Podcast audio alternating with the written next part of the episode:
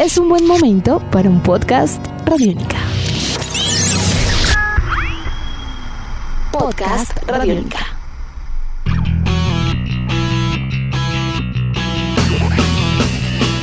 Uno de los géneros periodísticos que más aproxima al lector con el personaje de una historia es la entrevista. Hacerlas requiere preparación, inteligencia, esfuerzo y, por supuesto, llevar el arte de la conversación al más alto nivel para llegar a las entrañas emotivas de alguien. Si hablamos de deportistas colombianos, siendo seres introvertidos, reservados y poco dados al habla, doy fe, la tarea resulta titánica si se logra con éxito. Hoy hablaremos de literatura, de entrevistas, de deportistas colombianos y de la vida misma. Bienvenidos a Tribuna Radiónica.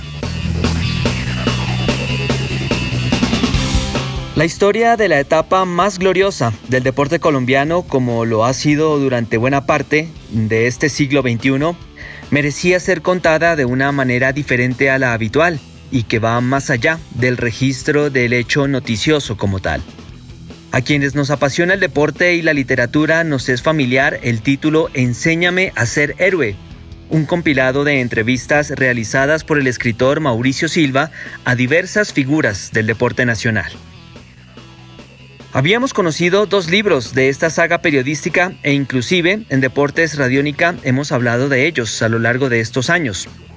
Pues bien, en los últimos días ha visto la luz la tercera y última entrega de este libro, Enséñame a ser héroe 3, el cual reúne dos entrevistas y ojo a los nombres. Edgar Rentería, Martín Emilio Cochise Rodríguez, James Rodríguez, Fabio Parra, René Higuita, Sofía Gómez, Óscar Figueroa, Eider Arevalo, Juan Guillermo Cuadrado, Yubergen Martínez, Fernando Gaviria, Jerry Mina y un bonus con Antonio Cervantes Kid Pambelé pues nos acompaña su autor, amigo de la casa, hincha albiazul hasta la médula y el directo responsable de esta propuesta literaria, Mauricio Silva, a quien saludamos a continuación en Tribuna Radiónica y a quien queremos preguntarle de entrada por el proceso de selección de estos personajes, el criterio empleado. ¿Cuál fue? A ver, yo tenía claro que para este tercer libro de Enséñame a ser héroe, yo debía tener a los grandes deportistas que hacían falta en la 1 y la 2, mejor dicho. Me puse en la tarea de conseguir sí o sí a Pambelé, de tener a Edgar Rentería, de tener a Cochise Rodríguez, a Fabio Parra, que tampoco lo había entrevistado antes. Y por fortuna uno a uno fueron saliendo. Y también pues salieron personajes tan importantes como James Rodríguez, Jerry Mina, Oscar Figueroa, y Juan Guillermo Cuadrado, por decir. También ahí está Eider Arevalo, ¿no? El marchista. Está también Juergen Martínez, está Sofía Gómez y el Loco Higuita. La primera entrega de esta trilogía de entrevistas salió en el 2014. En ella estuvieron deportistas como Carlos El Pibe Valderrama, Rigoberto Urán, Radamel Falcao García, Mariana Pajón, Nairo Quintana, Luis Fernando Montoya y Orlando Duque, entre otros. La segunda, en el 2016, salió y vio la luz y contó, entre otros, con la participación de Catherine Ibargüen, Juan Pablo Montoya, Esteban Chávez, Jacqueline Rentería, Lucho Herrera, Willington Ortiz, María Isabel Urrutia, Robert Farah y Juan Sebastián Cabal. Le consultamos a Mauricio por una anécdota en particular, la más curiosa que le haya ocurrido con alguno o alguna de los entrevistados o entrevistadas a lo largo de todo este tiempo. Esto nos respondió. Pues yo creo que una gran anécdota me la contó el loco René Guita el año pasado. Así como hago con todos los entrevistados, yo hablo primero con cercanos o familiares del personaje para ir con más información a la entrevista. Y un hincha de Atlético Nacional, que le dicen el Pote Ríos, me contó que René siempre tenía calzoncillos azules. Entonces yo le pregunté por eso a René y me contó que cuando él atajaba con Nacional a finales de los años 80, tuvo que acudir a los servicios de una bruja con el fin de cortar una racha de triunfos que traía Millonarios sobre Nacional, sobre su equipo. Entonces me contó que la pitonisa le hizo un círculo de fuego, lo bañó en aguas de hierbas y que después lo rezó y le dijo que debía usar calzoncillos azules para toda la vida.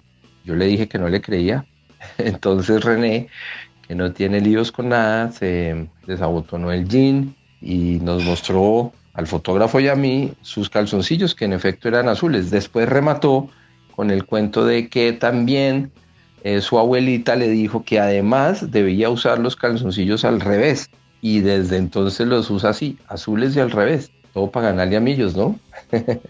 En total fueron 36 entrevistas, 12 por cada libro, y que abarcaban deportes tradicionales y también diversos, como por ejemplo el fútbol, el tenis, el ciclismo, la natación, la apnea y la lucha. De estos eh, tres libros, a Mauricio quisimos preguntarle cuál fue el que más trabajo le costó armar y por qué. Bueno, yo creo que la entrevista que más trabajo me costó armar fue la de Antonio Cervantes Pambelé, porque pues conseguirlo a él es un verdadero chicharrón. Yo estuve como tres años y más detrás de él y la primera vez que lo contacté, pues me mandó a decir con su hijo, que era el que contestaba, que si yo quería la entrevista le debía dar una plata, ¿no? Entonces yo le dije, no hombre, no, aquí no hay plata, dígale a su papá que no hay plata.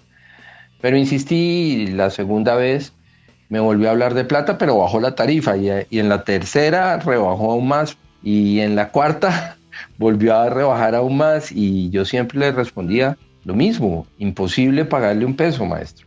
Entonces, ya como derrotado yo le dije al hijo, José, su hijo, le dije, oigan, pues muy triste que el campeón de todas las épocas no vaya a quedar en la trilogía donde van a quedar los más grandes del deporte en Colombia. Y yo creo que eso ayudó a que finalmente dijera que sí, pero repito, esto fue de tres años y punta, buscándolo. Cada historia de vida de los 36 entrevistados deja, aparte de un legado histórico y significativo para el deporte colombiano, pues lecciones y enseñanzas. Seguramente el proceso constructivo de este libro debió dejarle a su autor alguna huella. Para Mauricio Silva, ¿cuál ha sido la lección, o el aprendizaje más valioso que logró obtener durante la elaboración de toda esta propuesta literaria?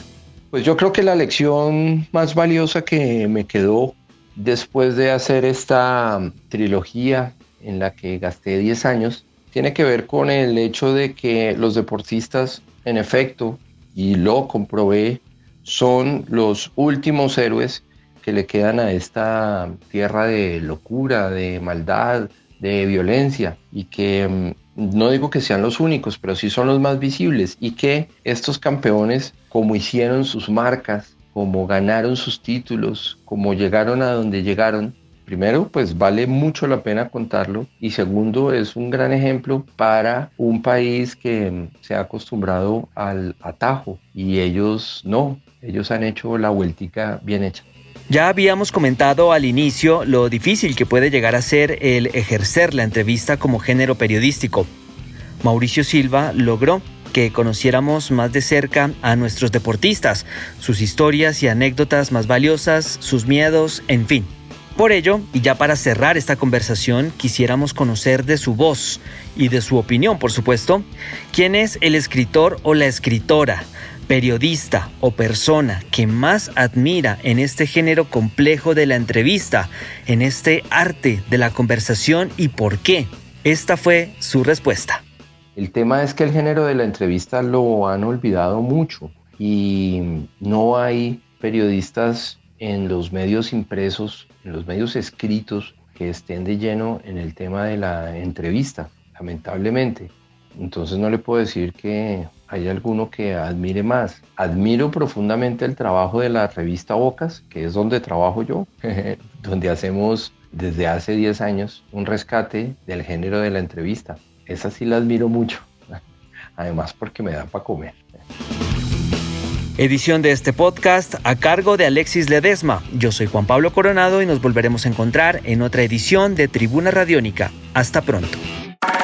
Nuestros podcasts están en radionica.rocks, en iTunes, en RTVC Play y en nuestra app Radionica para Android y iPhone.